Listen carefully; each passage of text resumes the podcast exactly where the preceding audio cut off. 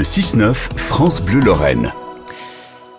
Autre grand événement de la rentrée, c'est le livre sur la place. Ce sera en septembre comme chaque année et nous aurons le plaisir sur France Bleu de vous, présenter euh, un livre euh, que Vianney Huguenot, une voix de France Bleu, sortira à l'occasion de ce festival euh, du livre à Nancy, un livre qui s'appelle Les 150 glorieux, portrait de 150 Lorrains et Lorraines qui ont marqué la France. En avant-première tout l'été, Vianney Huguenot va nous dévoiler quelques portraits de ces glorieux. Il est avec Damien Colombo.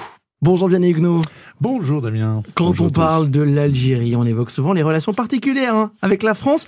Mais savez-vous que c'est une Lorraine qui a probablement conçu le drapeau algérien Oui, Émilie Buscan, native de Neuve-Maisons en Meurthe-et-Moselle. Alors, le probablement que vous dites est important car l'histoire est pas si simple. Hein. Récemment encore, des médias algériens s'interrogeaient le quotidien Al-Vatan questionnait les hommes politiques et quelques historiens sur l'origine du drapeau. Et voilà ce que ce qu'écrivait ce journal. Jamais une telle interrogation n'a suscité peut-être autant de malaise et de gêne.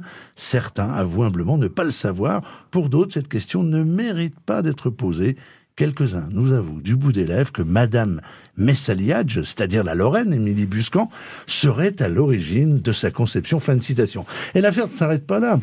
Quelques historiens, dont Benjamin Stora, évoquent le choix des couleurs de ce drapeau en 1934 à Paris par des dirigeants du parti L'Étoile nord-africaine. Émilie Buscan aurait simplement assemblé tout ça. Mais alors, la jeune femme réduite euh, au rôle d'exécutante, ça colle pas vraiment avec la personnalité du personnage. Bon, quoi qu'il en soit, il est avéré que la place d'Émilie Buscan dans l'histoire de la conquête de l'indépendance algérienne est de l'ordre de l'essentiel. Cela lui vaudra même l'appellation de mère des Algériens. Ouais, et elle restera pour les Algériens la femme sans laquelle rien n'aurait été possible. C'est ce que rappelle Mohamed Benchikou, son biographe. Exactement, qui est l'auteur du livre La parfumeuse, la vie occultée de Madame Messaliadj. Alors Messaliadj, étant celui qu'on appelle le père du nationalisme algérien. Alors pourquoi cet écrivain parle-t-il de la parfumeuse? Eh bien parce qu'après avoir quitté Neuve Maisons, où elle est née en 1901, où son père était sidérurgiste et anarchiste, elle débarque à Paris, elle a 22 ans, et elle est vendeuse au, parfum, au rayon parfumerie des magasins réunis et se rêve en autre Coco Chanel.